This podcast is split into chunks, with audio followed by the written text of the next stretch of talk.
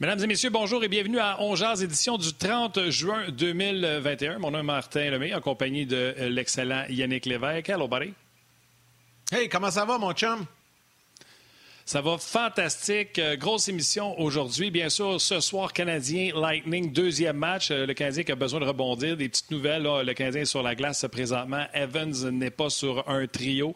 Yoel Armia a retrouvé ses euh, coéquipiers de trio. On va en parler plus longuement avec nos invités aujourd'hui. Flanner sera avec nous un peu plus tard aujourd'hui. Et Marc Denis sera également avec nous. moi, j'ai un message à te lire. Yann, je te l'ai pas dit. J'ai un message à te lire. Puis j'aimerais ça pour le faire, si tu me permets. J'aimerais ça inviter Marc Denis à se joindre à nous. Il va aimer ça également, j'en suis euh, convaincu. Salutations à Mr. Marc Denis. Comment ça va? Très bien, merci, euh, messieurs. Ça va très, très bien. Vous de même? Ben oui, ben ça va bien. Écoutez, on reçoit beaucoup de messages. Euh, celui-là, je l'ai reçu dans ma boîte de messages privés et je vous la lis ça va comme suit. Bonjour Martin, mon nom est Lou Brisebois pour Louis-Paul Brisebois. Je vis en Asie depuis quatre ans, dont en Thaïlande depuis trois ans. J'ai essayé à plusieurs reprises de vous laisser euh, des messages pendant l'émission live à Onjaz, mais vous, êtes, euh, vous avez un tel succès que je n'y arrive pas. Euh, je vis à Pattaya et j'ai une école de hockey à Bangkok mais qui malheureusement est complètement arrêté à cause de la pandémie. Bien que vous me faites coucher toute la semaine très tard, surtout lorsqu'on a presque 12 heures euh, de différence entre vous et moi, je trouve votre émission des plus enrichissantes et vos invités sont de grande qualité, ça c'est toi Marc, et très généreux. Même à mon âge, j'ai beaucoup appris et transféré ces connaissances à mes jeunes Thaïlandais. Merci d'être là pour agrémenter mes soirées. Je vous attends avec impatience à partir de 23 heures, heure de Bangkok. Wow. Ah, ben, bonne fin de soirée, Lou.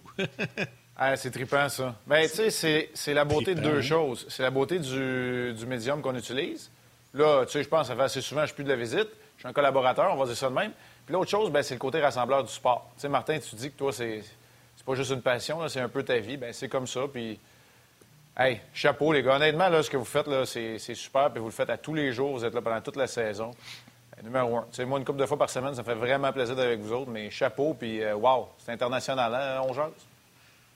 Ah oui, il y en a vraiment des gens. Euh, c'est fou. Il y en a de, de, l'Europe, il y en a de partout qui nous écrivent à chaque jour. C'est vraiment apprécié. Puis ce qu'on constate également, c'est qu'il y a des partisans du Canadien qui sont partout sur la mhm. planète qui nous suivent.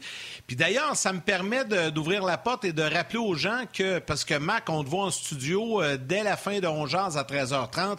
Vous êtes là pour une édition spéciale de Hockey 360, spéciale Coupe Stanley avec Pierre Houd jusqu'à 16h.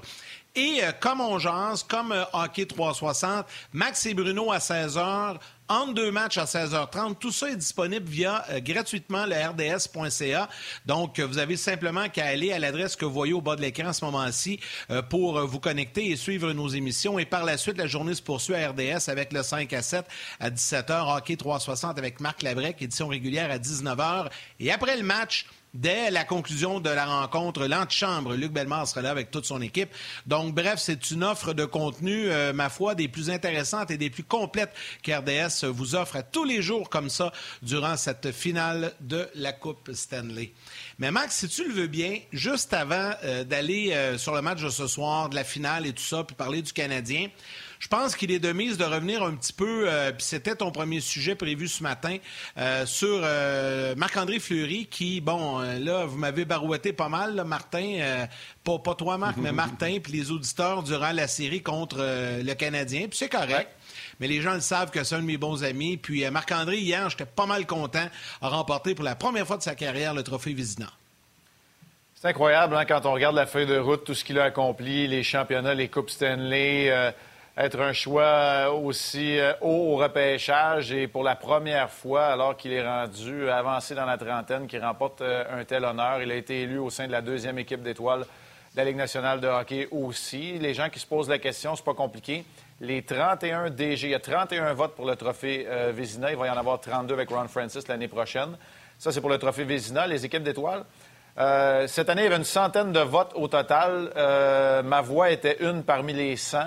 Euh, donc, c'est un groupe restreint de membres euh, des médias, télédiffuseurs, radiodiffuseurs qui suivent la Ligue nationale de hockey. Et cette année, c'était bien. On a pris 20 représentants de chacune des divisions et 20 représentants nationaux. Donc, je faisais partie des 20 représentants nationaux. qui a voté. Alors voilà pour les, certains des trophées qui ont été remis hier. Et dans le cas de Marc-André, écoute, ça a été une superbe saison pour toutes les raisons qu'on connaît. Aussi parce qu'il a été en mesure de rebondir alors qu'on a paraffé une entente avec Robin Lehner, alors qu'on lui a montré la voie d'évitement, pas la première fois de sa carrière, on l'avait fait à Pittsburgh aussi. Et euh, il a été euh, plus que solide, spectaculaire par moment. Euh, c'est une première nomination pour Philippe Grubauer aussi. Ils ont coiffé André Vasilevski, qui est tout aussi méritant, soit dit en passant. On est à même d'en témoigner dans cette série finale de la Coupe Stanley alors qu'il affronte le Canadien. Je sais que ça va être un de nos autres sujets, on va en parler, mais chapeau à Marc-André. Moi, je pense que. Écoute, pour moi, ça ne faisait pas de doute, mais là, il n'a pas juste reçu le trousseau de clés, il a reçu une clé en or pour ouvrir la porte du Temple de la Renommée quand il va avoir terminé. C'est pas compliqué, là. Ça ne me dérange pas du tout de le dire, là. Euh, il y en a qui vont dire on va attendre de voir avec qui va être en nominé quand il va avoir terminé sa carrière. Non, non. il était sur l'autoroute pour le temps de la renommée, puis là, il vient de recevoir une clé dorée avec un, trophée Vézina. Fait que, chapeau, Marc-André, puis je suis certain qu'il a accueilli ça, sourire au visage comme il le fait, 99,9% du temps, euh, Yannick. Puis vous avez vu aussi très, très humble hier dans ses remerciements. Et ce que j'ai apprécié, mais ça, je le savais, qui était pour le faire, il a pris le temps de s'adresser aux gens du Québec en français, à ses amis, sa famille et les partisans euh, de hockey au Québec. Ça, j'ai trouvé qu'il y avait de la classe. C'est Martin Brodeur qui lui a présenté l'honneur hier. bravo. Je ne sais pas, Martin, si tu voulais ajouter là-dessus. Pas banal. Non, écoute, euh, tout a été dit euh, par Mac. C'est mérité. Euh, je pense que c'était lui qui devait avoir le trophée le trophée Vizina. C'est juste curieux à quel point les choses changent vite. Au niveau du tweet de Bob Walsh. c'est ça, Bob Walsh? C'est quoi son agent? Alan, Alan Walsh. Alan Walsh. Alan. Avec le sable, l'épée qui avait transpercé le corps. Puis là, aujourd'hui, il remporte le trophée Vizina. Donc, mais tu sais, je vais rester un gardien but. Je vais rester avec le finaliste des gardiens but. Je vais aller avec Vasilevski. Marc, le match canadien, on le Canadien s'est fait faire ce qu'ils ont fait à tout le monde, c'est-à-dire être incapable de s'installer en territoire adverse. Je suis allé confirmer avec Karel euh, au niveau des stats avancés. 11 joueurs du Lightning ont eu 20 secondes ou plus de temps de possession en zone offensive. Du côté du Canadien, deux. L'expression en anglais qu'on dit, c'était des, euh, c'était des one and done du côté du Canadien. On allait, on prenait un lancer au filet, puis c'était fini. Le Canadien, s'ils veulent avoir du succès, il va falloir qu'il soit dans la face de Vasilevski. Oui, mais pour s'y rendre aussi, moi, je pense qu'il va falloir changer la façon de faire. Euh, on a vu les joueurs du Canadien décocher des tirs dans la partie supérieure, entre autres, là où Vasilevski a souvent été battu, plus souvent qu'à d'autres endroits dans son filet. On les a vus tenter d'obtenir une qualité de tir euh, supérieure. Moi, ce que je veux voir maintenant, c'est du volume. Pourquoi? Parce que quand on a rejeté la rondelle dans le territoire du Lightning ou encore qu'on on a voulu s'installer, il était très difficile de percer l'intérieur des cercles, donc l'enclave. Il était très difficile d'aller s'y installer pour déranger Vasilevski, mais je vais rajouter encore plus pour déranger la défensive du Lightning. Alors pour moi, la façon de faire, c'est peut-être de décocher des tirs d'une bonne distance, mais d'arrêter de viser la partie supérieure, du moins initialement. Pourquoi? Parce que dans les pieds d'André Vasilevski, et lorsqu'il y a un retour de lancer, peu importe la qualité du gardien ou des défenseurs, il y a un côté aléatoire. Le tireur, lui, puis je vais l'expliquer là, sans aller trop dans le détail technique, mais le tireur, lui, qui décoche un tir bas, alors qu'il arrive à pleine vitesse, c'est lui qui est le premier à repérer la rondelle sur la jambière du gardien et savoir où elle va se retrouver. Pour aller appliquer de la pression, pour la récupérer, pour encore une fois la rejeter et installer l'échec avant. Et le gardien de but a beau contrôler son retour de lancer, ça demeure que tu as de meilleures chances d'arriver premier sur la rondelle que le défenseur qui, lui, doit parer ton attaque, retourner donc se pivoter, chercher la rondelle et par la suite s'y diriger. Alors évidemment, on a de très bons défenseurs du côté du Lightning, tu, viens d'en parler, mais moi j'aimerais voir en volume donc un peu plus d'occasion de créer un chaos organisé du point de vue du Canadien. Ça devrait, je dis bien ça devrait parce que ce n'est pas, euh, pas une garantie, ça devrait aider le Canadien à être en mesure d'aller déranger un peu plus André Vasilevski, qui, j'ai déjà employé le terme avant, était pas mal dans son lazy boy dans le match numéro un. On ne peut pas dire que, mis à part les trois percés en, deuxième période, qui est un autre indice pour les ajustements du Canadien, à part ces trois percés-là en deuxième période, disons que euh, avec cinq tirs en première et en troisième période, si je ne m'abuse, euh, les gars, c'est pas là où on va mettre à mal un gardien de but de la trempe d'André Vasilevski. Tu sais, Marc, on parle souvent, euh, puis on l'a fait tout au long des séries, que Carey Price est intimidant pour l'adversaire. Vasilevski aussi est intimidant pour l'adversaire. Tu sais, je regardais le match lundi, puis il est grand, il est gros, tu sais, puis je sais pas, il doit. Tu sais, on disait tout le temps, Price joue dans la tête de Winnipeg, joue dans la tête de Toronto, joue dans la tête de Vegas, puis de, de, Marc-André Fleurin à un certain moment donné. Mais là, est-ce que Vasilevski pourrait jouer dans la tête du Canadien? J'en suis convaincu, euh, Yannick. J'en suis convaincu. Puis euh, là, le regard que je vous fais, là, c'est voulu. Là. Il a les yeux lorsqu'il regarde le tireur. Je ne sais pas si ah vous l'avez vu. Les yeux. Hein? Je sais pas si vous avez vu à travers, à travers la grille de son avant masque. les mises en jeu. Oui, avant les mises en jeu ah, aussi. C'est pour le repérage de la rondelle. Il a une bonne stature. Ce qu'il a amélioré beaucoup, Martin, je ne sais pas si es, toi aussi tu, tu en témoignes, ce qu'il a amélioré à date déjà dans sa carrière dans la Ligue nationale de hockey, il est beaucoup plus patient sur la partie métallique de sa lame de patin. Donc, il est debout un peu plus longtemps pas debout là, comme à l'époque, mais on est en position accroupie, position athlétique, mais on reste debout sur les lames de patin. C'est un bon patineur. Alors, il couvre beaucoup d'espace. Moi, j'en suis convaincu. Euh, et c'est pour ça que je vous dis que le Canadien, donc, avait le livre. Il voulait tirer haut pour le déjouer parce que c'est là qu'il donne la plupart de ses buts. Ça, c'est reconnu, mais encore faut-il être en mesure d'avoir le temps, l'espace et le bon angle pour décocher ce tir haut. Alors, tu as raison. Moi, j'ai dit au début de la série, tu sais, je, je vous en parlais lors du match numéro un, chaque argument dans cette série-là, que ce soit pour le Lightning ou le Canadien, a son contrepoids. C'est la première fois que ça arrive dans les séries du Canadien, du moins. on peut dire, oui, mais Price va bien, Vasilevski va aussi bien. On a un bon euh, désavantage numérique, le Lightning a un bon jeu de puissance. On a des bons défenseurs, eux autres aussi. les Jets de Winnipeg, tu comparais le groupe de défenseurs, c'est un groupe de défenseurs de la Ligue américaine comparativement aux Canadiens les Golden Knights, ben, c'est un dynamo offensif, mais il n'y avait peut-être pas la profondeur du Canadien. Alors là, cette fois-ci. Pas de ligne de centre. Exact, exact. Là, tu as le contrepoids à chacun des arguments qui pourraient favoriser une équipe ou l'autre, soit dit en passant, parce que le Lightning, c'est pareil. Quand tu regardes la profondeur à l'attaque du Lightning, c'est rare qu'ils regardent de l'autre côté et qu'ils disent, un peu, eux autres aussi ont de la profondeur. Ce qui appartient aux Canadiens également. Mais quand je dis le contrepoids, c'est qu'on fait à peu près jeu égal dans tous les départements. C'est de l'exécution, c'est de l'expérience. Puis dans le match numéro un, c'est allé du côté du Lightning euh, de façon quand même assez marquée. Tu sais, j'ai pas la stat avancée. Je l'avais vu le tableau euh, lors de la transmission du match. On a montré où Vasilevski s'est fait battre le plus souvent. Puis on montrait que c'était dans le haut du filet, puis le Canadien est arrivé avec ça. Mais tu sais, se faire battre dans le haut du filet, quand tu es dans le haut des cercles avec un défenseur devant toi qui est euh, stick-to-stick, qui met son bâton devant le tien, puis avoir tiré dans le haut du filet alors que tu es oublié à droite sur un retour de lancer ses jambières, c'est autre chose. Mais en statistique avancée, ça va être le même repérage pour dire qu'il a été battu en haut. Moi, je suis 100% d'accord avec Marc amener des rondelles. Il est tellement bon, Vasilevski. S'il y a un aspect de sa, game, parce que je pense que Price est le meilleur de la ligue dans cet aspect-là, c'est le contrôle des retours. Puis, tu sais, c'est pas un pied de céleri non plus, mais amenons, comme mardi, des rondelles au filet, générons du chaos, forçons les défenseurs à jouer dos à la rondelle, euh, comme Marc l'a mentionné. Je pense que sais, Yannick, tu te posais la question, est-ce qu'il est dans la tête des, joueurs du Canadien? Je pense pas qu'il y ait un marqueur de 50 buts prolifique chez les Canadiens qui regarde Vasilevski et qui se dit, hum, il va arrêter ma shot aujourd'hui. Je pense que le Canadien qui est au courant que son, offensive va venir de la masse et non pas d'un seul individu. Je ne sais pas si tu es d'accord avec ça, Ça, c'est sûr. Oh, oui. Je suis d'accord avec ça. Puis, euh, les gars, vous savez que j'aime parler, analyser, tenter de verbaliser euh, ou vulgariser, je devrais dire, les statistiques avancées, mais c'est assez limite. Puis, je vais vous donner un exemple le but du Canadien, là, il va être répertorié. Là, quand on le cartographie dans le filet, il va être répertorié comme un but qui a été marqué par terre, en plein centre. Alors, quand on regarde la statistique, on se dirait, ah, il a été battu entre les jambes. Non, c'est pas ça. Alors, tu sais, il y a toujours des limites, effectivement. Tu sais, on va dire, il a été battu d'un tir de la ligne bleue. Ben, c'est pas vrai, mais comme il n'y a pas de joueurs du Canadien qui ont touché, que ça a dévié deux fois sur un joueur en défensive, le tir, il provient de la ligne bleue. Fait qu'en théorie, ce but-là, c'est un tir de la ligne bleue qui l'a déjoué entre les jambes. Tu sais, ça ressemble à ça, mais c'est pas le cas. Alors, il y a toujours un côté aléatoire. C'est pour ça qu'il faut regarder les matchs et les analyser. En même temps, ben, je suis d'accord avec toi. Le Canadien, de toute façon, là, les statistiques traditionnelles, celles-là, sont là pour le prouver.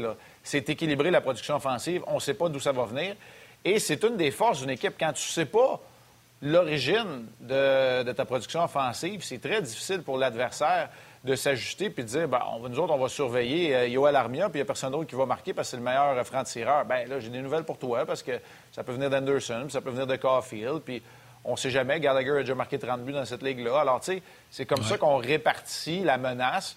Puis, normalement, ça devrait jouer en ta faveur. Alors, tu as raison là-dessus, euh, Martin. Marc, euh, quelques salutations. J'ai une superbe, euh, super bonne question euh, d'un auditeur qui nous a écrit sur Facebook. Mais avant, je veux juste saluer Pascal Lemieux. C'est un Québécois qui demeure à Lausanne, en Suisse, qui nous écoute à chaque jour. Donc, je voulais tout simplement le saluer.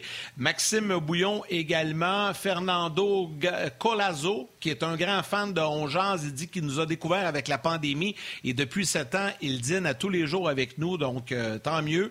Martin Madge Également. Un petit mot pour toute l'équipe d'Ongeaz. Merci d'être franc et régulier dans vos propos. Longue vie à l'émission. Je vous écoute à chaque jour. Question intéressante de Jonathan Lagacé sur Facebook, Marc, qui te demande est-ce que les gardiens des équipes aident à l'analyse des gardiens adverses? Puis, donne l'exemple. Est-ce que Price travaille avec le personnel d'entraîneur pour analyser le travail de Vasilevski ou pas du tout? Pas tant. Euh, ça va surtout se passer au niveau de la collaboration entre l'entraîneur des gardiens et le personnel d'entraîneur. Puis les messages vont se relayer depuis le gardien, par exemple Price, qui va parler avec Sean Burke. Sean Burke va faire le constat, qui va relayer ça par la suite au personnel d'entraîneur ou au vestiaire en, règle générale. Euh, moi, dans les équipes avec lesquelles j'ai été en séries éliminatoires, ce qu'on faisait, là, avant le début de la série, on nous donnait un devoir. On demandait à chacun des joueurs de prendre un joueur. On leur donnait un joueur. Ben, moi, Marc, là, quand je suis au Colorado, j'avais le, gardien de but auxiliaire de l'autre côté, par exemple. Puis on amenait ça en plénière, là, dans une des rencontres. On parlait de ce joueur-là. Puis on allait dire, euh, par exemple, quand on jouait contre Détroit, ben Chris Osgood, euh, c'est un gardien de but petit gabarit, il est très athlétique, tu sais, là-bas du côté du gant, mais va baisser son bouclier, par exemple. Alors ça, c'est un exemple que je donne, mais ça se limite à ça. C'est vraiment l'entraîneur des gardiens qui, lui, va analyser les films, qui va analyser la vidéo des performances antérieures d'Andrei Vasilevski, qui va utiliser une cartographie des tirs de la patinoire et du filet, à savoir les tirs menaçants puis qui l'ont dérangé, d'où ils parvenaient, l'origine et d'où où ils aboutissaient. Et euh, c'est de cette façon-là qu'on va transmettre par la suite, idéalement avec un appui vidéo, un euh, pre-scout, désolé de l'anglicisme, mais euh, donc un, repérage de, ce que le gardien adverse risque d'amener comme, comme force et comme faiblesse. On va le voir à l'extérieur de son filet jouer la rondelle, on va voir où il se fait battre, on va voir où il est excellent, pour tenter de donner du moins. Et, encore là, là ce n'est pas, pas des ordres qu'on donne. Ce que les joueurs veulent savoir, surtout les joueurs de talent, c'est les tendances de l'adversaire. C'est ce qu'on tente de dresser comme liste quand on regarde le gardien de but adverse. Je dirais que c'est euh, plus complexe quand on a un gardien de la qualité comme Vasilevski, mais c'est plus facile à faire quand on a un gardien puis qu'on sait que Vasilevski va être là du début à la fin. Alors que contre Vegas, par exemple, ben là, tu as deux gardiens qui sont très bons, qui font partie de l'élite les deux, puis là, il faut que tu analyses les deux, puis là, c'est plus complexe. Alors que pour Vasilevski, c'est simple et complexe à la fois parce que c'est un gardien de grande qualité, mais on sait que c'est lui qui va être là du début à la fin de la série on va finir par lâcher les gardiens, mais euh, je n'ai une bonne pour toi, euh, Marc. Euh, peut-être un des secrets pour battre Vasilevski. Oui, j'espère, je me suis mis de la pression. Là. Peut-être de battre une des façons, Vasilevski, c'est de la même façon qu'ils ont battu le Canadien. on en avait déjà parlé ensemble. L'équipe adverse, on avait dit, pas une fois, ils ont été capables de battre Carey Price avec un lancé. Ça a toujours été des affaires qui ont dévié. Ouais. déviation au de l'enclave. Yanni Gould, on pensait tous que c'était Coleman qui avait marqué d'un lancer, mais c'est Yanni Gould qui a fait dévier la rondelle du côté du gant à Price. Le premier but qu'on a donné à Kucherov, on l'a donné à Kucherov pourquoi? Mais parce que c'est pas Palat qui l'a frappé dans le but, c'est Charrot qui a scoré dans son propre but. Et d'ailleurs, c'est le but que Charrot a marqué dans son but qui fait le plus mal. Et l'autre but de Kucherov, on pensait qu'elle avait dévié sur pointe. C'est difficile à voir à la reprise. On a laissé le but à Kucherov. Est-ce que ça, à quelque part, que ce soit dans la préparation du Canadien, de dire, regardez, là, on est proche, c'est des relancés déviés, ils n'ont pas été... Ou du côté de Tampa, de dire, ouais, hey, on n'a pas été capable de le battre straight à part Stamkos sur son lancer sur réception. Y a-tu quelque chose là-dedans du fait que les buts viennent de lancer déviés qui est bon pour le Canadien ou sinon, faut-tu juste prendre une page de leur livre et dire, nous autres aussi, c'est ça que ça prend pour scorer? D'ailleurs, le but de Sherrod a dévié deux fois pour rentrer dans le filet. C'est pas juste une bonne question, c'est une longue question aussi, Martin, ça.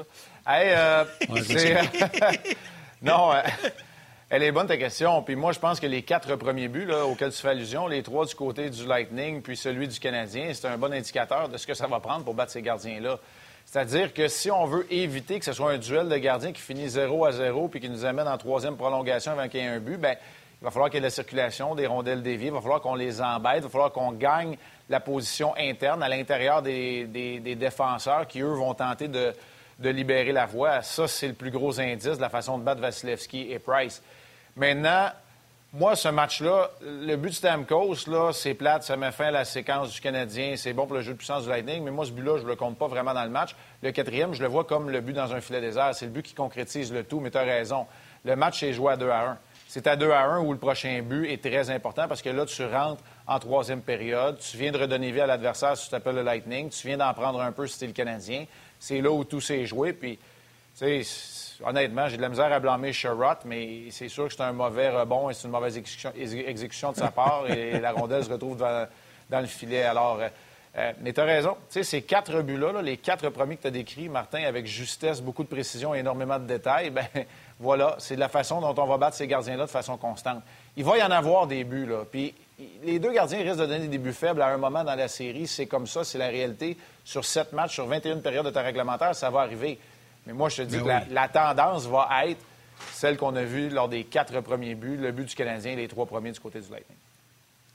OK, deux, euh, deux femmes grandes partisanes, grandes fans du Canadien de Hongeant, je les salue. Marie-Joseph Tremblay, un gros bravo à vous deux et à vos invités et collaborateurs. Je suis une femme partisane des Canadiens. Vous êtes mes guides dans cette finale. Bonne chance au CH. Il faut que cette coupe fasse partie de leur histoire. Et Manon Denis a une question pour Marc Denis. Je ne sais pas si un ah. lien de parenté. Est-ce que le retour d'Armia ce soir fera une bonne différence dans le jeu du Canadien? Va faire une bonne différence dans le jeu du quatrième trio.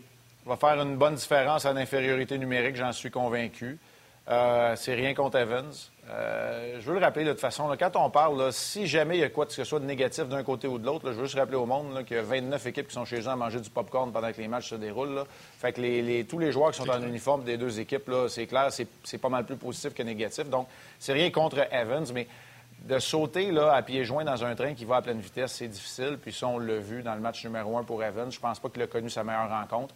Armia, il fait ils ont construit ce quatrième trio-là, les trois ensemble, Perry, euh, Stall et euh, Armia. Ils ont construit leur propre identité au fil des trois premiers tours éliminatoires. Alors, c'est clair que ça va aider à comment ce trio-là va se comporter euh, devant le filet. Ça va aider au fait que Stall et Perry ne se poseront pas de questions.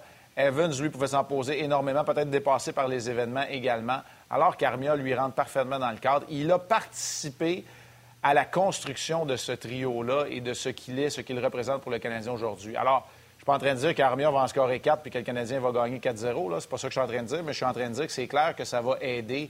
Tu as connu du succès avec une certaine formation. Quand tu es assez en santé pour remettre la même formation sur la glace, c'est pas une garantie, mais disons que c'est euh, gage de succès.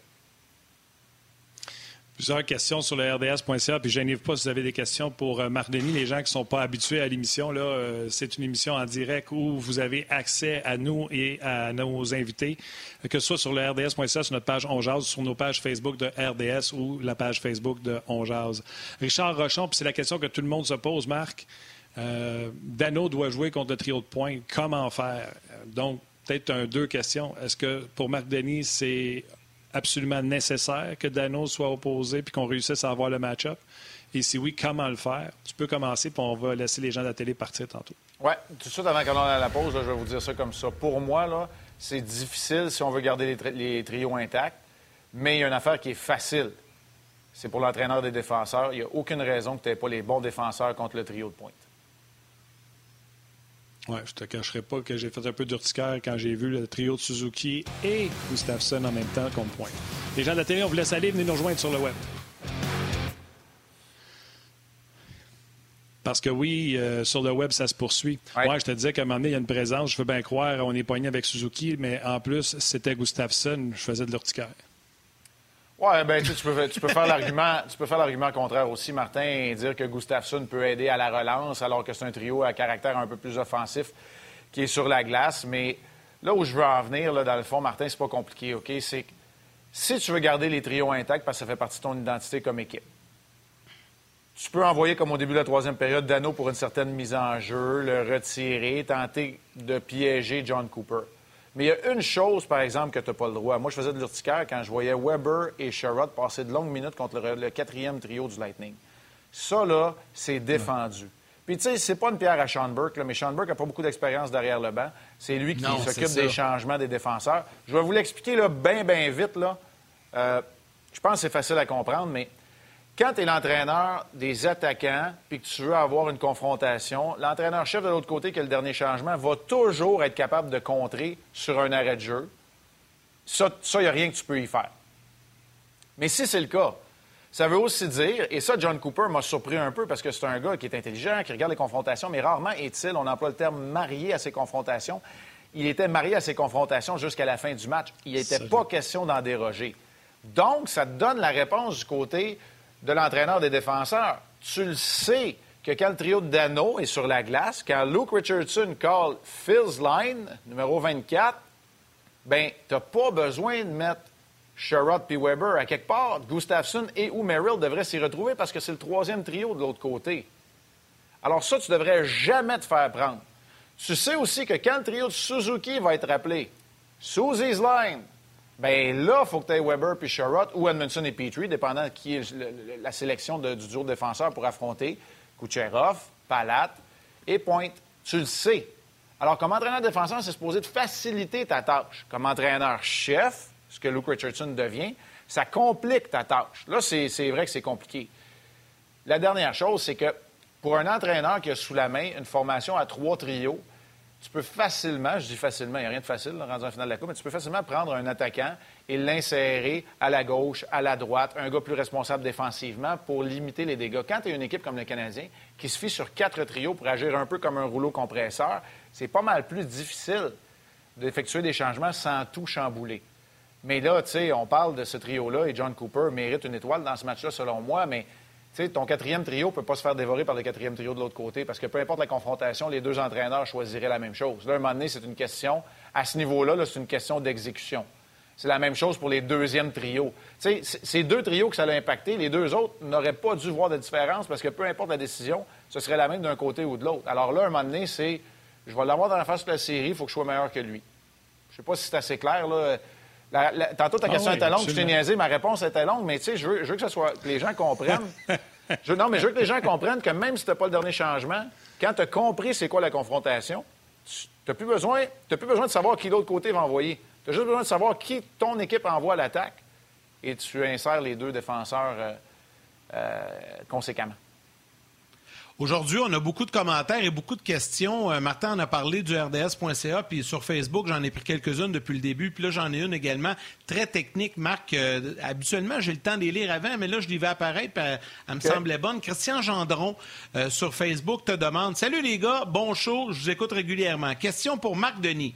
Le Canadien n'avait pas de misère à fermer le centre face à Vegas, mais là, ils doivent utiliser le 1-3-1 à cause du Est-Ouest du Lightning en agrandissant la zone centrale en largeur. Pas vu, pas vu beaucoup d'isolement du porteur dans le match numéro un. Marc, as-tu ton tableau? Non, mais. Euh, c'est très euh, technique, là. Oui, puis, je comprends la question de, de, M. Gendron, mais c'est pas vraiment un 1-3-1. Le Canadien n'est pas une équipe de, de 1-3-1. On va guider la zone centrale. Pas ça non plus, mais ça ressemble plus à un 1-3 qu'un 1-3-1. Puis écoute, là, je, suis loin d'être un, maître dans l'art comme Guy Boucher peut l'être. Mais euh, moi, je vais l'expliquer euh, de cette façon-ci. C'est que le Lightning, effectivement, joue Est-Ouest, joue surtout en largeur de la patinoire et ce faisant, veulent ouvrir, comme ils l'ont fait sur le but de Chernak, veulent ouvrir la voie centrale. Ça, c'est plus facile à faire quand l'équipe adverse t'offre sur un plateau d'argent des revirements pour euh, initier ta relance. Parce que là, tu as un surnombre ou tu es 3 contre 3 au pire. Puis on a vu ce qui est arrivé quand Toffoli, Sherrod, tout le monde était mêlé bien raide parce que là, le Canadien n'a pas le temps de mettre sa structure en place. J'espère que c'est clair. Là. Essayez de revoir dans votre tête le but de Chernak. Là. Vous allez comprendre un peu pourquoi que le Canadien était croche. Alors, c'est pas tout à fait un 3-1. Je comprends votre question cependant. Mais le Lightning est probablement la meilleure formation à attaquer, à attaquer la voie du centre. Mais ça, il s'agit d'avoir un plan. Mais pour être capable de l'exécuter, le plan, il ne faut pas que tu fasses de revirement. Parce que quand tu fais des revirements, tu n'installes pas ta structure. Tu sais, Guy Boucher vous le dirait, là, c'est 3 ou 5, ça prend 3 à 5 secondes d'installer ta structure. Mais quand tu fais un revirement, là, c'est zéro. C'est zéro à une seconde. Tu n'as pas le temps d'installer ta structure, donc tu te débrouilles. Tu sors de ta zone de confort. C'est ça qui est arrivé sur les moments où le Lightning a menacé le Canadien en utilisant la voie du centre. C'est une question très euh, technique, bonne question, mais j'ai essayé de rester ça, de garder ça simple quand même. Ah oui, tout à fait. C'était super. Puis si je peux me permettre d'en ajouter, puis tu me diras si j'ai raison. Canadiens, là, leur plan, c'est défensivement, s'ils font un revirement, ils patinent vers le centre, puis on veut que vous passiez à travers les cinq joueurs. C'est plus un 3-2. Le 1, c'est Carey Price qui ramasse la rondelle derrière le filet. Si on fait un revirement, puis que les trois pourchassent les trois qui attaquent les deux défenseurs, ils vont rentrer en possession de rondelle. Et Carey Price est complètement inutile derrière son filet. D'ailleurs, il n'y a pas eu beaucoup de moments où Carey a pu aller récupérer des rondelles derrière le filet. Donc, le Canadien faut qu'il, même si l'erreur est à ligne bleue adverse, puis que l'autre côté, ça attaque à 2 contre 2 ou 3 contre 2, ça défait la structure défensive du Canadien. Tu es d'accord avec ça ou t'attends la pause? Je vais ramener les gens de la télé.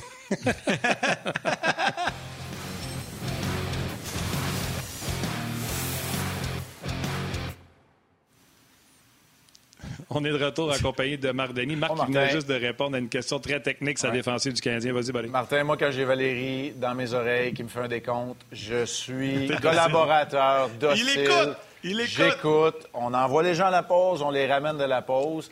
Puis garde, tu vas être content parce que là, on est revenu sur toutes nos plateformes pour que je puisse te dire, Martin, je suis d'accord avec toi. T'aimes-tu ça? C'est-tu assez beau, ça? Oh! Ben, je comprends ce que tu veux dire. Dans le, cas de Price, dans le cas de Price, il y a eu un ajustement parce que j'avais relevé des séquences euh, quatre ou cinq dans les six premières minutes, donc avant le premier euh, temps d'arrêt de la télévision, là, qui est souvent le premier moment où les entraîneurs ont même la chance d'apporter des ajustements. Puis j'avais relevé quatre ou cinq séquences où Price a été capable de récupérer une rondelle et d'amorcer euh, une sortie de territoire. Le Lightning pensait peut-être être capable de mettre de la pression parce que Price a été souvent appelé à amorcer cette, cette relance-là du revers, ce qu'il fait rarement.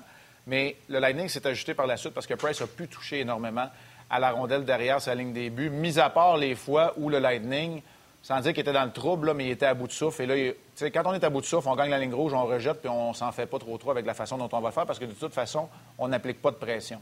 Mais sinon, tu as raison, Martin, on a euh, vraiment enlevé une arme dans l'arsenal de Carey Price en l'empêchant d'être l'initiateur des sorties de territoire.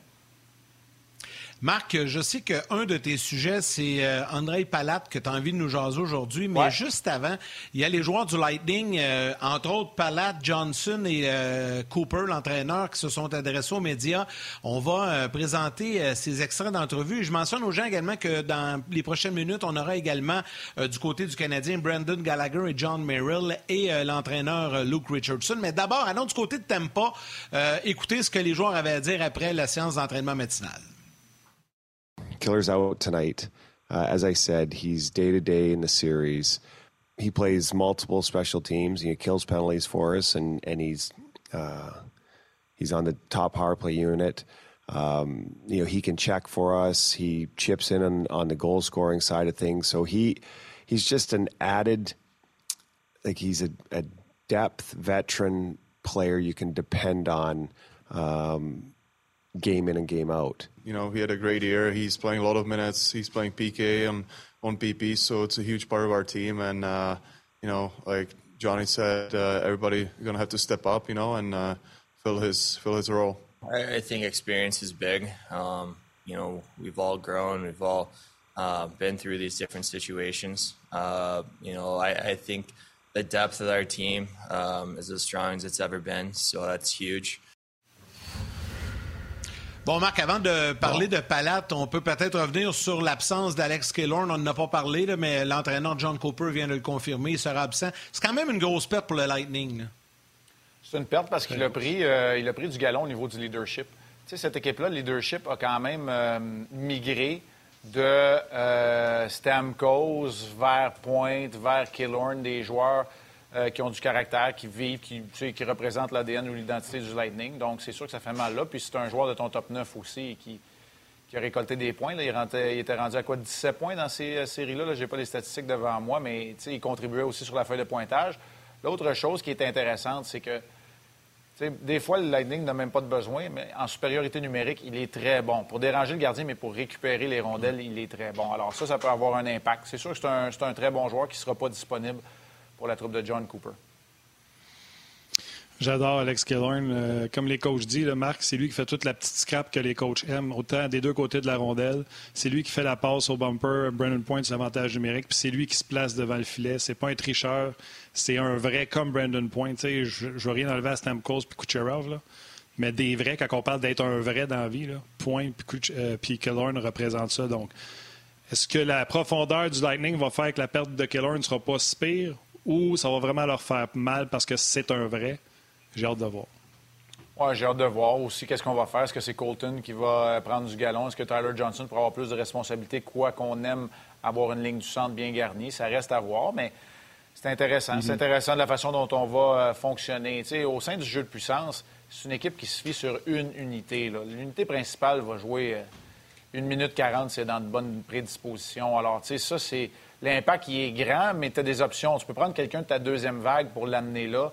Ça peut te donner. C'est peut-être Palat, exemple, qui pourrait, qui pourrait venir là, par exemple. C'est comme Palat qui est le, chef d'orchestre de la deuxième unité, mais tu pourrais l'utiliser. Bref, c'est sûr que c'est une perte qui peut être importante, mais tu as tellement de profondeur du côté du Lightning. Là, je pense pas que pour l'instant, on est encore dans le trouble. Tu parlais de Palat, justement. Qu'est-ce qui fait de, bien? Parce que tu l'aimes beaucoup, là? Bien, moi, je trouve que c'est le... le maudit. Oui, je trouve que c'est le complément parfait. Puis on parle énormément de Kucherov et Pointe avec raison, là, parce qu'il y en a un qui est un magicien, l'autre qui, qui fait partie des étoiles de la Ligue nationale de hockey, tant qu'à moi, Braden Pointe.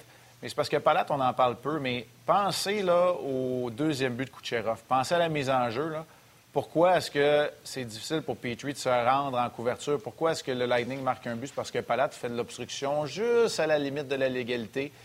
Il empêche tout le monde de récupérer la rondelle sauf Kucherov, puis lui, il lui ouvre la voie pour, pour décocher un tir de l'enclave.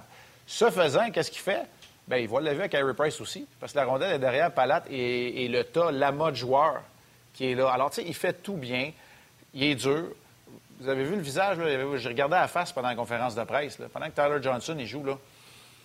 Il a les bras croisés, il nous regarde, il regarde la caméra de même en voulant dire c'est que tu veux. Tu sais, c'est pas intimidable. non, mais j'invente un mot, là, mais c'est difficile à intimider un joueur comme ça.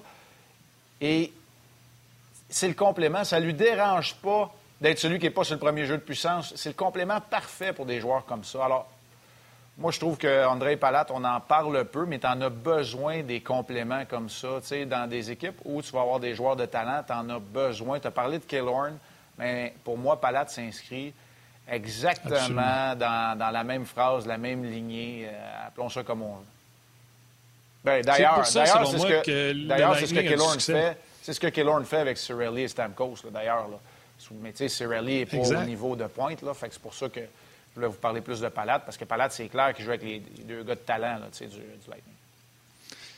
Puis pour moi, c'est ça qui fait la différence entre une équipe talentueuse comme les Leafs puis une équipe qui gagne comme le Lightning. C'est cette colle-là, c'est ces vrais-là. Le talent de Kucherov, de Stamkos, tu peux le retrouver ailleurs. Mais ces joueurs-là qui font toute la petite scrap, les Kellorn, les Point, les Edmund, les McDonough, qui ne sont pas des tricheurs, euh, te nommer Palade, c'en est un autre euh, Cirelli, euh, Gourde, Coleman, on est allé rajouter Coleman puis euh, Gaudreau. C'est tout. C'est ça que c'est pas tout le monde qui a. ces joueurs-là qui font tout. Oui, bien, on a appris du côté du Lightning. Puis là, ce que je vais dire là, là je sais que pour les, partisans du Canadien, ça peut être difficile à prendre.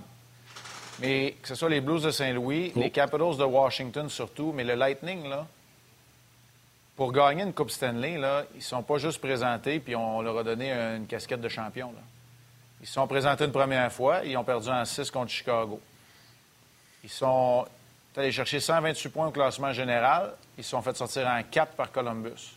Ils se sont présentés une troisième fois dans une bulle, dans une pandémie, puis finalement, ils ont gagné et là, ils se repointent encore. Alors, ils ont connu l'agonie de la défaite avant de connaître le triomphe de la gloire et, euh, des championnats.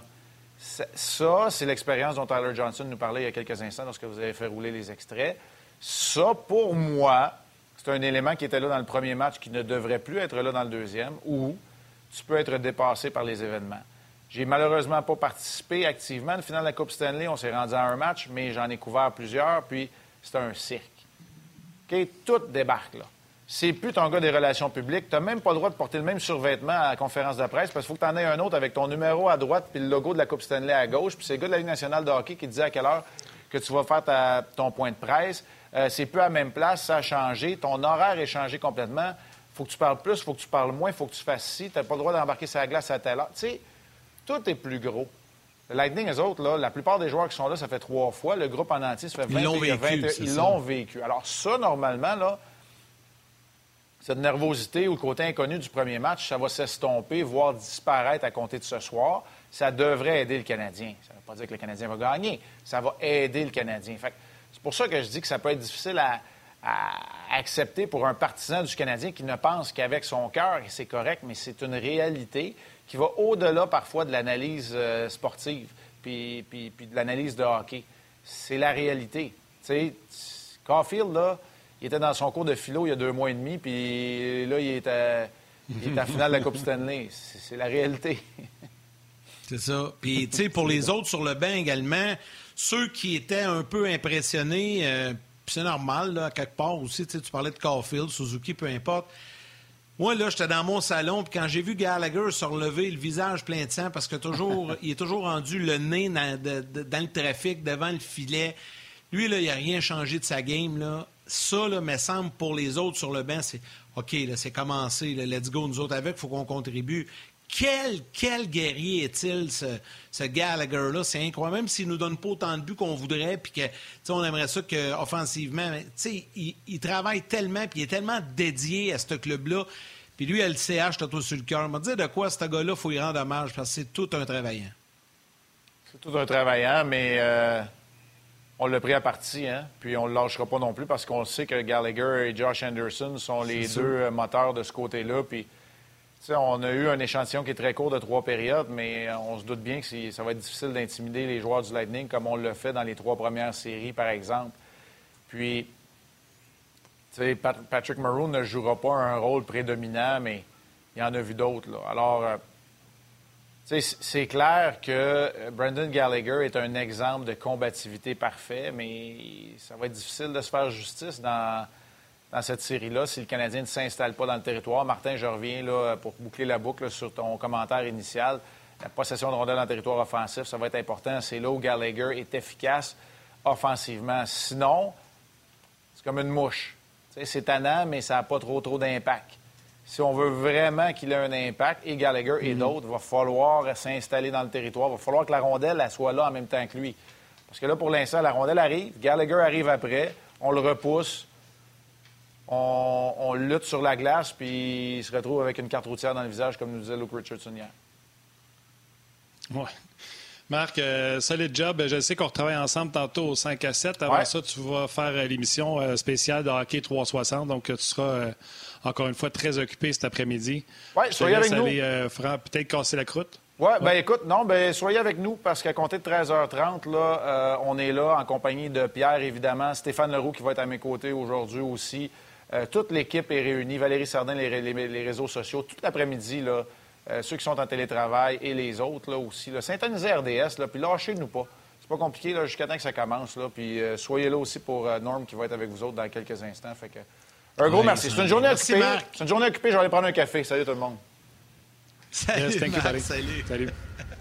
On va laisser Marc aller euh, manger, comme on l'a dit, là, à 1h30. Ça se poursuit. Dans le fond, les séries de la Coupe Stanley, ça se passe en Ça commence à midi avec nous à Ongeaz et ça se poursuit toute la journée avec toutes les équipes de RDS jusqu'à temps que la rondelle soit sur la patinoire. Fait vous avez juste un poste à euh, synthétiser pour avoir toute l'information. Parlant d'avoir toute l'information, Yann, juste avant d'aller rejoindre Norman Flynn, on va aller euh, tout de suite écouter ce que les gens du Canadien avaient à dire, entre autres Gallagher, Muriel et Luke Richardson. I saw the picture. Um, I can't really tell you what was going through my mind at that time. Probably not very happy, but uh, I don't know. Uh, you know, it's kind of in terms of our mindset tonight. Uh, we're kind of putting game one behind us. We know we weren't our best. Um, you know, they pushed they pushed hard. They threw the first punch in this thing. We got to respond, uh, come out. Um, you know, obviously battle, compete, but I think there's some X's and O's, some fundamental things that we can, um, you know, get back to doing that are some strengths of our game. So, uh, in terms of moving on to tonight, I think, um, you know, woke up this morning and we're we're just focusing on game two. Next up, Chantel McAbee. Thank you. Hello, Brendan. Um, because of the last game's result and the fact that you guys uh, haven't won here since years ago, a lot of people are saying that you don't stand a chance in this series. What do you say to those people? Same thing we've said all along. Don't really care. Um, you know, we we know what we are as a hockey team, uh, and we believe in each other. We believe that when we play you know the way we need to play. We play our game. We dictate uh, the style of hockey it is. You know we can compete with anyone. Looking at game one, uh, we saw some different matchups. So I think when you're, you know, when you're out against different players, um, you know, then you you probably expect to produce a little bit more. So I think if uh, you know who knows what it's going to be tonight. If uh, the matchups are the same, I think the expectations change a little bit where we need to, to produce a little bit offensively. In game one, we, we, we sat back a little bit too much, and we definitely didn't play the style of hockey that has got us here. So we're looking to um, be, be on the attack a little bit more tonight and and be on our toes and be ready to go and, and get back to the style of play we were playing that got us here. If there's one thing you guys want to do better tonight, what would it be? I think just playing tighter as a group. I think what's got us here is, is being real together and, and being real structured uh, defensively, and that leads to our offensive chances. I think last game we were a little bit too spread out and – they were having a pretty easy time getting through the neutral zone and, and getting on on the rush. So I think we're just going to stay tight and stay together tonight and uh, work as a five man unit out there. Jake uh, and uh, uh, and Army are both game time decisions tonight again, same as last time. Next question, Chantal Maccabi. Thank you. Hello, Luke. What do you want to see from uh, your uh, players tonight? Well, I think we got to play a, a, a, more respectful game to our, our systems, like uh, managing that puck, uh, playing 200 feet, and our battle levels got to be and compete levels just got to rise, and and I'm sure it will. I think it has in every series, and uh, I know the guys are eager to get back and play a better game tonight. So uh, you know, I think just those three things alone are going to give us a better chance in this uh, game tonight and in the series. Last game, we really got off of our, our game plan and uh, gave them easy pucks, which led to the first three goals. And we had a miscue on a face-off uh, alignment on the fourth goal. So, you, you, know, they're a good team. They, they, they, you know, it's not that we gave them and they didn't do anything. They, they, they definitely capitalized on our mistakes. So, limiting our mistakes is going to be huge, and let it, let our game plan uh, work better and from there we'll always make adjustments in between periods uh, and even on the bench during periods if we have to. They're a deep team for sure. You know, you got to respect all four of their lines and their decor. Like they're great and obviously a great goaltender. So uh, you can't say enough about the lineup they've put together. They're good. Uh, it's going to be a huge challenge. But uh, yeah, the Gord line is uh, it's got a little bit of everything. They got. Uh, you know some feistiness and nastiness to their game, which is great in playoff type hockey, and and we got to just counter that and match that uh, discipline, but uh, but hard hardness wise. And uh, you know they can score if you make a mistake, uh, like we did in the second period. They showed that they can turn that uh, into a, a, goal, just like the point line. So we got to be careful uh, anytime and aware, alert, and aware every time we're on the ice. It doesn't matter who they have on the ice because all four lines can make you pay. Plusieurs choses ont été dites par euh, les joueurs du Canadien et Luke Richardson. Je vous traduis ça rapidement. Là, on a demandé à Brendan Gallagher s'il avait vu la photo. Il avait dit oui, bien sûr, j'ai vu la photo.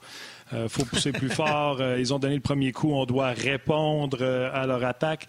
Il faut focuser seulement sur le match numéro 2. Chantal lui a demandé, il y a des gens qui pensent que, tu sais, pardon, vraiment l'équipe de le Tampa est l'équipe euh, à battre, que ils n'ont pas de faiblesse, que vous n'avez aucune chance. Il a dit on s'en fout de ce que les gens croient. Nous, on croit en nous, on croit qu'on peut dicter euh, le tempo du match.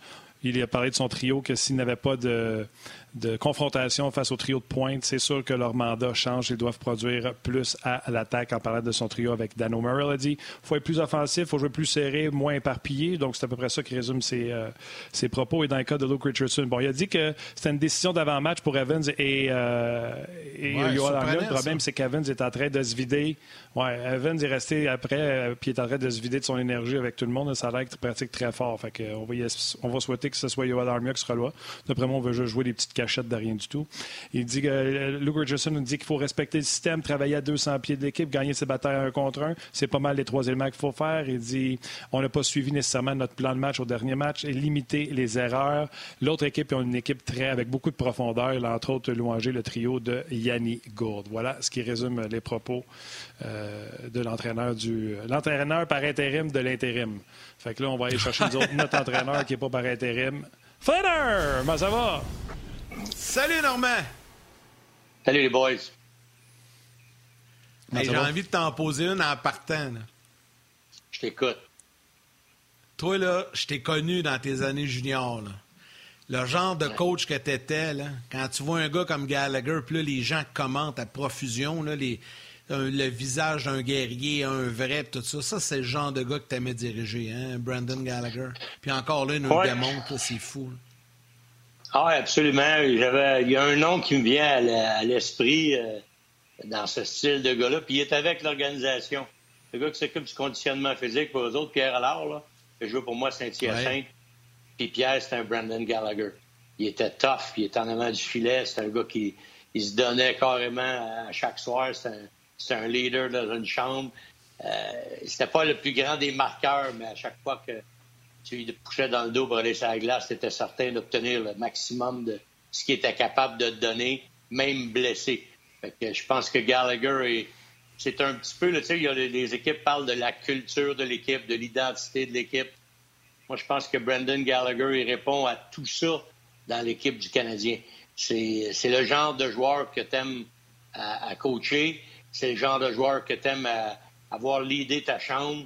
C'est le genre de joueur que tu aimes que les jeunes s'identifient à lui parce que c'est une culture, ça se bâtit, ça se développe, mais il faut que ça se maintienne. Puis l'entretien de tout ça, bien, ça passe par des gars comme lui qui n'ont pas besoin de parler.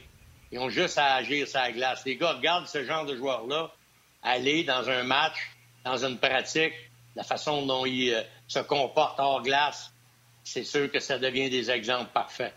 C'est évident que Gallagher, pour moi, c'est un joueur idéal pendant qu'on voit l'avantage numérique. Euh, c'est le Canadien qui pratiquait leur power play, là, on en a besoin. Oui, si jamais il y a avantage euh, numérique, ils vont en avoir besoin, c'est certain. Non, mais tellement de sujets à jaser. Un matin, par exemple, tu m'as surpris, tu m'as surpris un matin en me disant Moi, j'ai envie d'être positif. C'est pas parce que c'est toi qui m'as dit ça que ça m'a surpris, mais euh, oui, non, allons-y. Je pense pas qu'il y a beaucoup de monde de négatif. En tout cas, s'il y en a, euh, ça doit être les Yannick Lévesque de ce monde qui, après un match contre Vegas, ah. pensait que c'était fini. Mais à, part ça, euh, je te niaise, Yann. Non, C'est quoi les points positifs que tu J'ai rien dit. Vas-y, Yann. j'ai rien dit. Parle-moi, parle des points positifs. Ben, écoute, dans les points positifs, comme coach, quand tu regardes un match comme ça, écoute, avec tout ce qui a été dit, avec tout ce qui a été vu, je suis un peu d'accord avec Marc Denis, les gars qui arrivent, les kids qui arrivent à la Coupe Memorial, qui ont gagné dans leur, dans leur ligue respective, ils arrivent à la Coupe Memorial, il n'y a plus rien de pareil, tout est dirigé différemment, et plus l'idée par la Ligue, dès maintenant l'idée par la Ligue canadienne, c'est une autre bébite, c'est un autre ajustement. ceci étant dit, ils sont tous des pros. C'est sûr et certain que ça fait partie de l'apprentissage de, devenir un champion, de passer à travers différentes étapes, puis d'être meilleur à chaque étape. Ça, ça fait partie de l'apprentissage de devenir un champion de la Coupe Stanley aussi. Faire partie d'une équipe qui aspire à gagner la Coupe Stanley, bien, il y a une progression. Comme dans n'importe quoi dans la vie, le gars qui veut devenir avocat, le gars qui veut devenir médecin, le gars qui va avoir une business, pour avoir du succès, il va avoir un apprentissage, il va avoir des mauvais moments, il va avoir des moments heureux pour finalement atteindre l'objectif que tu veux atteindre si je veux être positif, puis j'aime ça être positif, parce que le Canadien, écoutez, je pense que c'est Jean-François, ton dernier interlocuteur, qui m'avait parlé la dernière fois, il n'était pas, était pas content. J'avais pris le Canadien en 6 contre Vegas. GF, j'ai eu raison à 100% pour une fois, puis j'ai voulu être positif. et je vais rester positif. Ce que j'aime, ce que j'aime du Canadien, je l'aime depuis le jour, la, la cinquième partie contre Toronto. Je l'aime. Je dis pas qu'avant, c'était pas ça, mais j'aime qu'ils croient en eux autres. Et ça, je l'ai vu encore dans le dernier match. Même si le Canadien s'est fait dominer sur plusieurs aspects. Quand je dis dominer, c'est un gros mot, là, mais ils sont faits, évidemment, ils jouaient contre une grosse. C'est la grosse bébête. C'est le dragon à battre à, à, la fin secondes. côté Attends une seconde, Norm. Les gens à la télé, ça se poursuit sur le web. On va revenir après la pause également en direct à la télévision. Ne bougez pas. Oui, parce qu'on est en ordre jusqu'à 1h30, Norm, fait que vas-y. OK. Je essayer d'être bref quand même. Écoute, c'est certain qu'ils savaient euh, qu'ils affrontaient une bonne équipe et qu'ils n'ont pas beaucoup de faiblesses. C'est sûr qu'ils en ont des faiblesses, mais ils n'ont pas beaucoup de faiblesses. C'est une équipe qui est. Tu sais, tu as six bons défenseurs, tu as un excellent gardien de but numéro un, tu as quatre lignes qui peuvent être mélangées. Euh, ce que j'ai aimé, après chaque but, tu avais un pushback. C'est quoi un pushback? La ligne qui embarque après, il essaie d'aller créer de l'offensive. Il essaie tout de suite de rétablir les choses. Jamais j'ai senti que le Canadien, à n'importe lequel des moments dans le match, même quand ça fait mal, le bout, le de comme, euh, comme a dit Richardson, quand il, c'est un miscue sur le face-off, c'est arrivé souvent contre Vegas, surtout sur deux buts de Pietrangelo, qui s'est fait prendre sur une mise en jeu, mauvais placement, un gars qui se retrouve tout seul, Kucherov qui part du, le long de la clôture, puis s'en vient dans le milieu, il n'y a personne qui est sur lui pour l'empêcher de tirer. Ça, c'est un miscue. C'est ça qu'ils appellent un miscue. Il y a quelqu'un qui n'a pas compris sa responsabilité. Puis ça arrive souvent quand le joueur de centre se fait chasser de la mise en jeu. Mais ça peut arriver dans d'autres moments aussi. Tu perds la mise en jeu. Mais après cette erreur-là, il n'y a pas eu de... de... J'ai pas senti l'équipe où les bras ont tombé, ils ont dit, bon, ben là, on n'est pas capable. Jusqu'à la fin, ils ont travaillé fort. Et surtout, ce que j'ai aimé, c'est qu'ils étaient sur la route. Ils n'ont pas cédé un pouce au niveau de, des batailles corporelles un contre un. J'ai aimé ça jusqu'à la fin. Puis la grande, pour moi, la grande, la grande chose qui est la plus positive, l'aspect qui était le plus positif, Steven Stamkos, une shot free contre Price, puis Price fait l'arrêt. Ça, c'est un message qu'il a envoyé. Si je la vois, tu marqueras pas. Moi, j'ai trouvé que ça, c'était important d'établir ces affaires-là. Tu sais, si on avait sorti Price de ses culottes dans ce match-là, ça aurait peut-être eu un effet. Mais ça n'a pas été le cas. Et ça ne sera pas le cas parce que tu vois qu'il s'est dressé là, puis non, si je, vais, si je les vois, je vais les arrêter. Si elle dévie trois quatre fois par an, je ne peux pas demander à aucun gardien de but de faire des arrêts là-dessus. Mais si je la vois, je vais l'arrêter, puis c'était contre un des meilleurs marqueurs en Steven Stamkos. Fait j'ai aimé plusieurs aspects de, de la partie. C'est sûr, sûr qu'il y a des choses à corriger. Ils ont perdu. Comment tu peux trouver du positif? Non, mais on a perdu 5 à 1. Écoute, on n'a pas été pourri. On n'a pas été, on n'a pas manqué de travail. On, doit juste être meilleur avec la rondelle quand on l'a, puis on doit établir notre échec avant plus régulièrement, chose qu'on n'a pas fait dans, dans ce match-là, puis qu'on avait fait dans les autres matchs, dans les autres séries. Plusieurs personnes sont inquiètes que, parce que je n'ai pas salué ma mère. Sachez que l'émission se termine à 1h30, donc je n'y manquerai pas de saluer la mienne et les vôtres. Euh, Norm, tu seras content de savoir que, euh, ben, content, juste pour appuyer ce que tu viens de dire, le Canadien est dernier dans toutes les équipes qui ont participé aux séries éliminatoires pour les mises en jeu défensives perdues qui ont amené à une chance de marquer. Euh, bien sûr, c'est selon euh, Sports Logic. Vas-y, Yannick. Ben, vas-y, Norm, je vais y aller après. On va te laisser répondre. Ben, c'est juste, tu sais, des fois, je ne sais pas, je sais qu'on a beaucoup de statistiques qui nous sont données de tout partout, mais je regarde surtout parce que ça fait ma 26e année, je fais des games RDS, puis les fameux events summary, les feuilles où on donne toutes les informations. Des fois, je les regarde puis je dis, wow, il y, a qui qui prend ces stats-là? Je dis pas que c'est pas bon ce que tu viens de me dire là, Martin. Mais des fois, je trouve qu'on en met beaucoup. Non, non, ça, c'est Sports Logic, ouais. C'est ça. je sais pas de où les gars ils prennent. sais, des fois, une mise en jeu perdue. Le, le, joueur adverse, exemple, Dano, veut pousser la rondelle dans le fond de la zone parce qu'il va aller récupérer en premier. Il, a, il a pousse, il envoie là, puis le gars, oups, parce que c'est l'autre gars qui a touché, c'est l'autre gars qui l'a gagné. C'est dur à, à, juger ces, ces statistiques-là, mais chose certaine, c'est la rondelle s'en va de quel côté? Du côté défensif ou du côté offensif? Dans le cas du but de Kucherov, on a vraiment perdu le face-off direct à Kucherov. Il n'y avait personne pour suivre Kucherov. Parce que là, tu peux mettre ton défenseur sur le bord de la bande avec Kucherov ou tu peux le mettre en avant du net, proche des oreillettes, pour le couper dans le centre. Ça dépend des coachs. Il y a des coachs qui aiment ça différemment.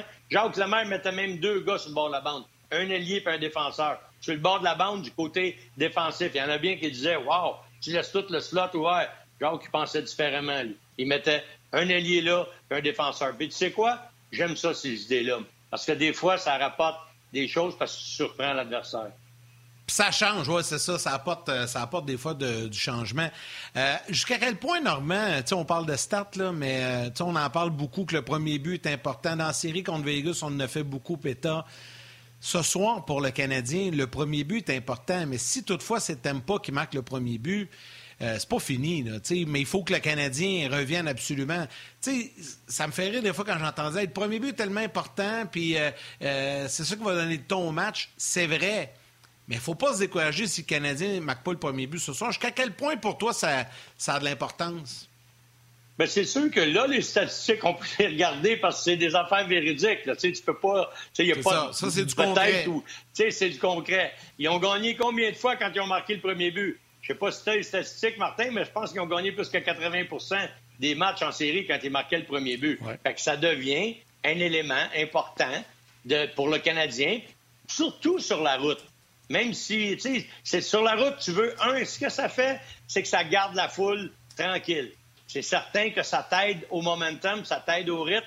Puis là, tu mets l'équipe adverse sur l'offensive un peu. Tu forces à faire un pushback, puis des fois, en faisant un pushback, ils essaient de mettre un, impliquer un défenseur, puis ils peuvent donner un surnombre. C'est la dernière chose que j'aimerais parler tantôt, de je parlais du positif. J'ai pas vu beaucoup de surnombres accordés par le Canadien. J'ai assez de mains pour les calculer dans trois périodes face au Lightning de Tampa Bay. OK, Norm, merci de la pause pour euh, la pause. On va ramener les gens de la télévision et poursuivre sur ton argument des, euh, des poussées à,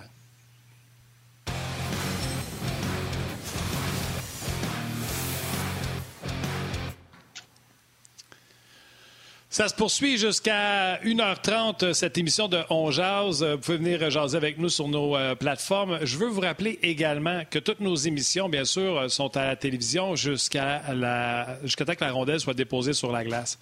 Par contre, vous pourrez voir toutes ces émissions en restant sur la page On Jazz. Vous allez voir, on va partir à la pause. Vous allez voir le logo de On et vous n'avez pas besoin de toucher à rien sur votre ordinateur. Ça va se poursuivre sur le web, toutes ces émissions-là, de façon gratuite, comme euh, On l'est sur euh, nos plateformes. Donc, vous pourrez continuer à regarder euh, vos émissions préférées de RDS, même sur votre mobile, votre portable ou sur votre ordinateur. Normand, tu, parlais des, montées, surtout le nombre de fois que le Canadien a donné un surnom. Ben, écoute, c'est ça, ils n'ont pas accordé beaucoup. C'est pour ça que quand je parle de, points positifs, ils se sont pas fait dominer au niveau de la. Oui, peut-être au niveau de la possession de la rondelle, il y a une plus grande possession du côté du Lightning. Mais ça n'a pas été. J'entendais, OK, ils ont fait une erreur à la ligne bleue offensive de l'autre côté. Mais quand tu regardes le jeu puis tu freezes le jeu à la ligne bleue du Canadien, c'est 3 contre 3 c'est ceux qui ont marqué. Il y avait un joueur à côté de chacun. Il y a un tir qui a dévié. C'est ceux qui ont réussi à marquer parce qu'ils sont énormément talentueux. Mais le but, c'est d'avoir une égalité numérique. Tu mets de la pression en zone ennemie, ça se peut que tu perdes la rondelle. Il y a des possibilités. Mais si ça cause un revirement, mais un revirement en surnombre, là, tu es dans le trouble. Mais c'est pas arrivé. C'est pas arrivé. J'ai vu une fois où c'était véritablement un 2 contre 1, puis la fois où Stamkos était seul contre contre Price, mais je n'ai pas vu beaucoup de ces occasions-là sur le rush, de revenir, là, puis il nous manquait un gars ou une mauvaise, une mauvaise couverture défensive. Je n'ai pas vu beaucoup. ça, c'est un autre point intéressant. Puis il ne faut pas oublier, en, mentionnant que le Canadien tirait de l'arrière 3-1 en série contre Toronto. Ils n'ont jamais abandonné, ils ont cru en leur chance. C'est vrai. Et, et, par la suite, contre Vegas, Martin, euh, le dire, moi, je pensais qu'en sortant de la division Nord, ça ne sera pas facile on va être dans un autre monde. Vegas commence, tabarouette, Vegas gagne la première game 4 à 1. Plusieurs disaient, ah, ben là, c'est pas la même game. Les Canadiens ne seront pas capables de tenir euh, dans cette série-là. Ils sont venus et ils ont gagné en 6. Fait je crois à leur chance encore. Puis moi, d'ailleurs, je l'ai dit, euh, je l'ai dit euh, à, la radio. J'ai pris encore une fois Canadien, même si JF, il m'aimait pas pour avoir pris Canadien dans, la troisième série. Mon JF, j'ai encore pris Canadien. Parce que tu pensais que tu allais jinxer. ah, ben c'est ça. Canadien en 6? J'ai du Canadien, en 6 encore. Hein, je, vais, je t'écoute. On verra ce que ça va donner. Mais ce que, ce que j'aime de cette série-là, un, ils sont les négligés. C'est ça depuis le début. Et moi, je pense que ça moins peut de jouer pour eux autres. Et, moins de pression. Et, personne ne s'attend à les voir là. Tout est, tout est parfait depuis, depuis le début des séries pour un autre miracle. Pourquoi pas? Moi, je dis, tu sais, c'est sûr que quand j'analyse ça froidement, c'est comme si c'était deux gars puis deux comptes en banque différents. Il y en a un qui a un million puis l'autre qui a 250 000. Lequel qui est capable de faire plus d'affaires? Bien, celui avec un million, il devrait être capable d'en faire un peu plus. Mais si le gars gère bien ses affaires à 250 000, il y a peut-être des chances d'arriver à faire de quoi de pas mal bien. Fait qu'on verra lequel des deux va s'en sortir, mais chose certaine, j'ai aimé ce que j'ai vu du Canadien, même dans une défaite de 5 ans.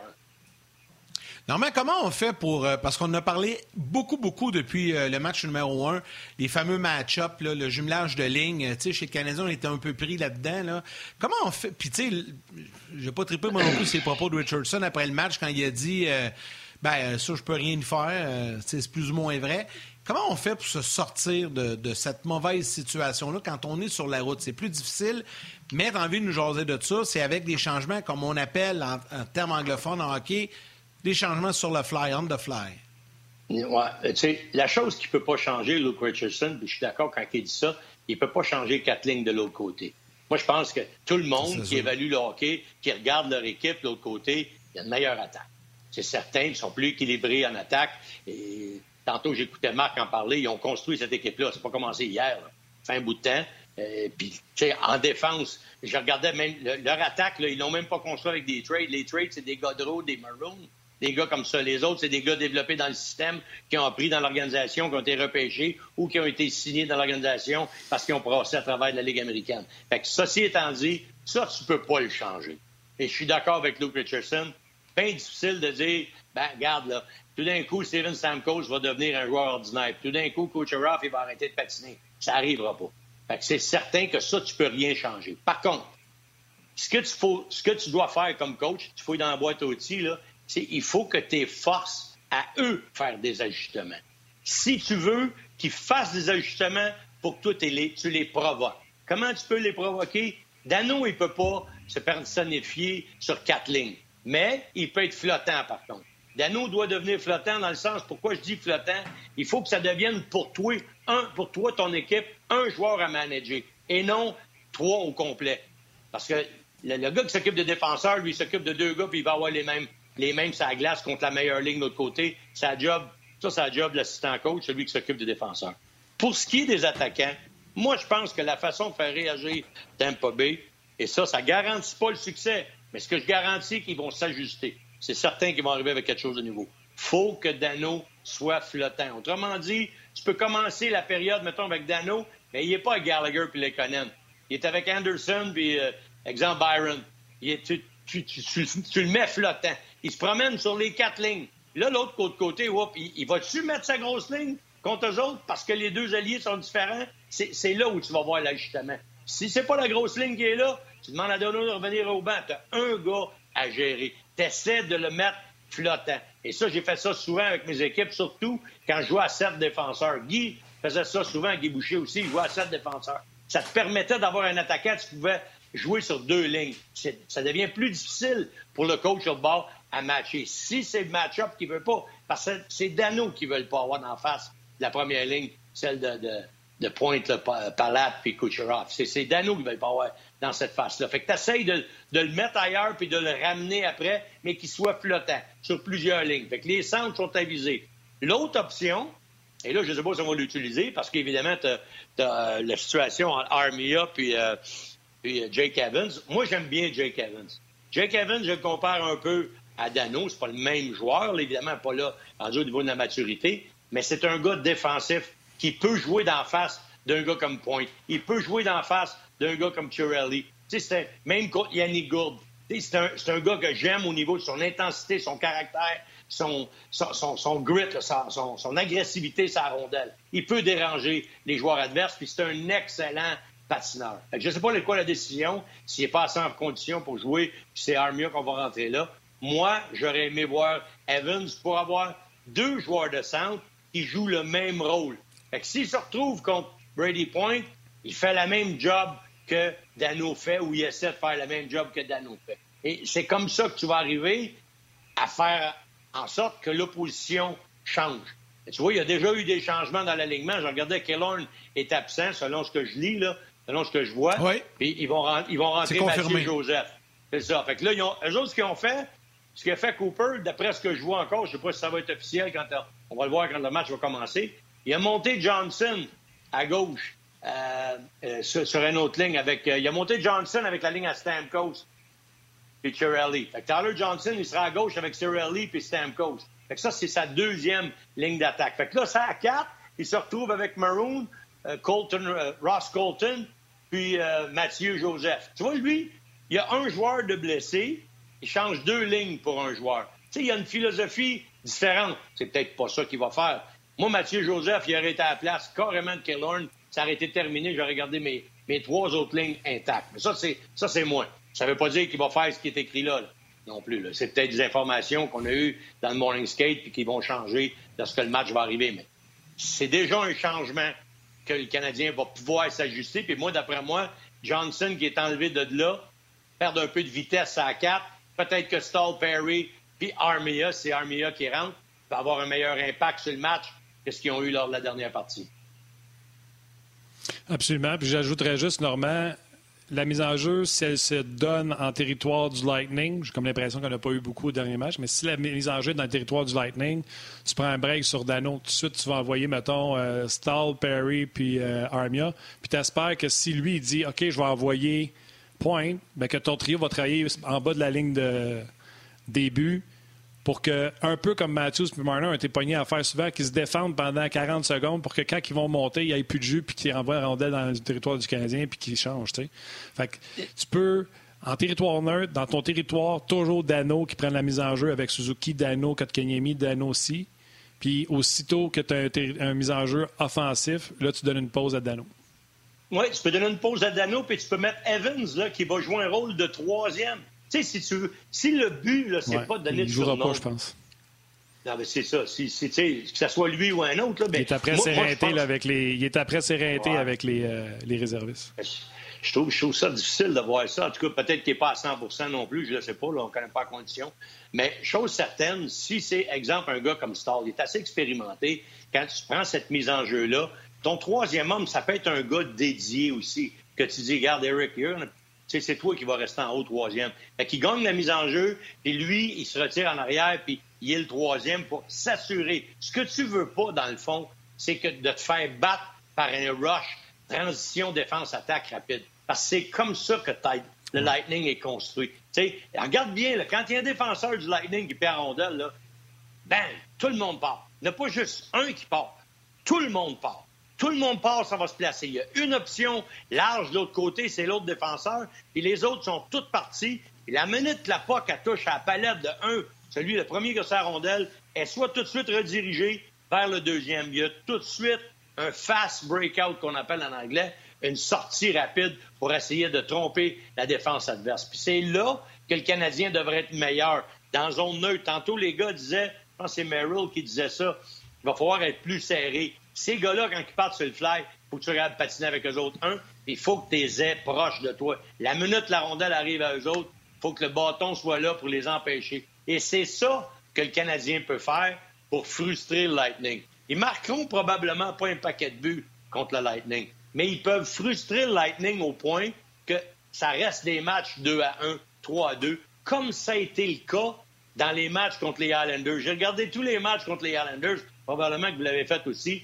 Quand les Islanders s'étaient serrés, ils étaient dans leur élément. Et tu sentais que la pression exercée sur Lightning de marquer des buts, parce qu'ils sont agresseurs. Ils veulent gagner avec l'attaque, avec leur façon de jouer. C'est comme ça qu'ils veulent gagner un match, Tampa Bay. Puis quand ça marche pas, ils trouvent pas de solution. C'est là que tu peux les battre. Et c'est là que, tu sais, il n'y a pas 70 minutes, puis des fois, il en aurait pris juste une minute de plus dans des matchs contre les Islanders, puis le Lightning serait revenu. Rappelez-vous, il venait 3-0 un match, euh, les Highlanders, puis ça a fini 3-2 par la peau des dents parce qu'il y a un défenseur, Pellock, je pense qu'il avait fait l'arrêt avec ses gants, là, quand McDonough a fait un petit spinorama, en fin de match. il restait deux secondes ou une seconde. Il, s'en était sauvé là, par petite, petite mince marge, mais il menait 3-0 dans ce match-là, les Highlanders. Le Lightning est capable de faire ça en saison régulière et ils l'ont prouvé en série. Ils sont capables de revenir, sont capables de marquer des buts. C'est l'attaque qui mène cette équipe-là. Et ça part pas juste du joueur de centre. Ça part en arrière, leur attaque. Il y a six défenseurs de première qualité qui peuvent bien relancer l'attaque. Plusieurs, plusieurs commentaires euh, des gens sur euh, Facebook, YouTube. Martin, je vais en lire quelques-uns, puis par la suite, euh, je te laisse aller avec le RDS.ca. Jean-Bruno Gagnon, le Canadien est une équipe Rocky jusqu'à maintenant. Reste à voir si un autre événement magique pourrait venir motiver la troupe du Canadien. Régent Cajolet, quand Kucherov est sur la glace avec une mise en jeu dans notre zone défensive, la rondelle va à lui 95% du temps. Va falloir être meilleur euh, sur les mises en jeu. Salutations à Jad Figaro qui dit euh, Les gars, je vous écoute parler, là, il doit bien avoir une faiblesse exploitable, Lightning. Faudrait que le Canadien la trouve. Les entraîneurs sont là pour ça, sont payés pour trouver ça. Salutations à Stéphane Dubois. Le premier but est vraiment important car avec les deux gardiens en présence, le premier but est potentiellement le but gagnant. Ça, c'est un bon commentaire. Salutations à Pascal Demers. Salutations également euh, J'en ai d'autres ici. Jean-Claude Vallière. Euh, et je termine avec une salutation à Sam Doyle et Alain Poisson. Maintenant, rapidement, Martin, du côté du RDS.ca, des euh, salutations. Oui, plusieurs commentaires. Michel Raymond qui demande Normand, est-ce que tu rentres Romanov? Moi, je vais répondre tout ça. Je vais dire non. Je te laisserai répondre tantôt, Normand. Patrick Bolac qui dit, parce qu'il y en a plusieurs qui commencent à demander, voir est-ce que Caulfield devrait euh, voir son temps de jeu diminuer ou être retiré de la formation. Patrick Bolac répond à certains euh, certaines personnes qui ont écrit sur notre, sur notre blog de On On touche pas à Carfield. À chaque fois qu'il touche à la rondelle, il se passe quelque chose. Euh, Richard qui dit Normand est en feu. Euh, Pete qui dit euh, Carfield, Suzuki amène la rondelle au filet. Peut-être qu'on devrait amener un Gallagher qui, lui, se positionne devant le filet. Fait que les gens, ils vont de solutions. Michel Raymond ferait peut-être séparer Carfield, Suzuki. C'est beaucoup revenu, ça, sur, sur les pages. Puis, tu sais, je comprends, si on fait jouer point contre Suzuki et Caulfield, peut-être qu'à un moment donné, ça va être Toffoli, Suzuki et Armia qu'on va voir sur la patinoire. On l'avait vu plus tôt en série. Caulfield avait montré qu'il avait appris certains éléments, qu'il était devenu euh, aussi euh, responsable. C'est pas une question qu'il n'est pas responsable. Les joueurs ont l'âge qu'ils ont et l'expérience qu'ils ont. Sais, euh, je pense que Marc en a parlé tantôt. Tu en as parlé aussi tantôt, Normand. Tout ce qui se passe autour de la Coupe Stanley, là, c'est... on ne voit pas le vrai Canadien, puis peut-être qu'on voit le vrai Lightning parce qu'eux autres, ils ont l'expérience pas plus tard que l'an passé, mais c'est un autre bébite, la finale de la Coupe Stanley. Oui, oui, absolument. Puis moi, moi, je suis un petit peu d'accord avec euh, celui qui parle de, de, changer Caulfield. Moi, je suis le genre de gars qui regarde la situation, mais je me dis, OK, euh, peut-être qu'il exploite certaines facettes juste de Caulfield. Caulfield, je ne le retire pas de l'alignement. Par contre, je peux le placer sur un quatrième trio. Je peux essayer de séparer Armia. Exactement. Parce que là, il ne jouera pas contre les mêmes joueurs et il peut devenir encore plus dangereux. Parce que rappelez-vous, les bonnes chances de marquer sont venues souvent sur le trio de Perry, Armia et Stahl. Et c'était pas juste en raison du fait que c'était Armia. Là. Perry et Stahl ont causé des revirements, ont joué des situations où ils ont pu amener de l'attaque. Mais il n'est pas question pour moi de sortir Caulfield de l'alignement. Pour moi, c'est le joueur le plus dangereux avec la rondelle en zone offensive. De la bleue au filet adverse. il n'est pas question qu'il sorte de là pour une raison ou une autre, parce qu'en avantage numérique, ça devient un, autre joueur important. Alors, mais il a raison, l'internaute, quand il parle de changer de ligne. Ça, je suis d'accord. Il pourrait le retirer d'avec Suzuki. Armia pourrait certainement être essayé à cette position-là. Encore une fois, tu fais réagir l'adversaire. Comment l'adversaire va s'ajuster à ça? Est-ce qu'il va apporter un changement? S'il apporte pas de changement, parce que Caulfield, pour lui, n'a pas une grande importance. S'il apporte un changement, peut-être que c'est Caulfield qui est, ciblé, En tout cas, ils vont voir les résultats. Mais chose certaine, ça ne diminue pas ton attaque. Ça fait simplement différer ton attaque sur un quatrième ou un premier trio. moi, j'ai aucun problème avec euh, cette décision-là. Je la trouve même assez, euh, assez intéressante.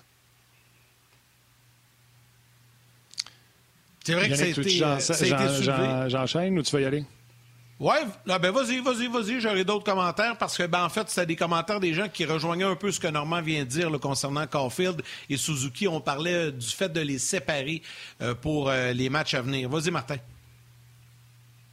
On parlait, euh, Norm, de la défensive du Lightning qui, euh, écoute, est tout aussi euh, robuste, efficace que celle du Canadien, mais pas mal plus mobile. Puis là, hier, juste pour écœurer le peuple un peu, je disais au monde, le deux tiers de leur, de leur top 3 viennent de Montréal avec McDonough et Sergachev.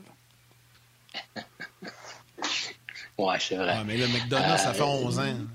Oui, c'est sûr.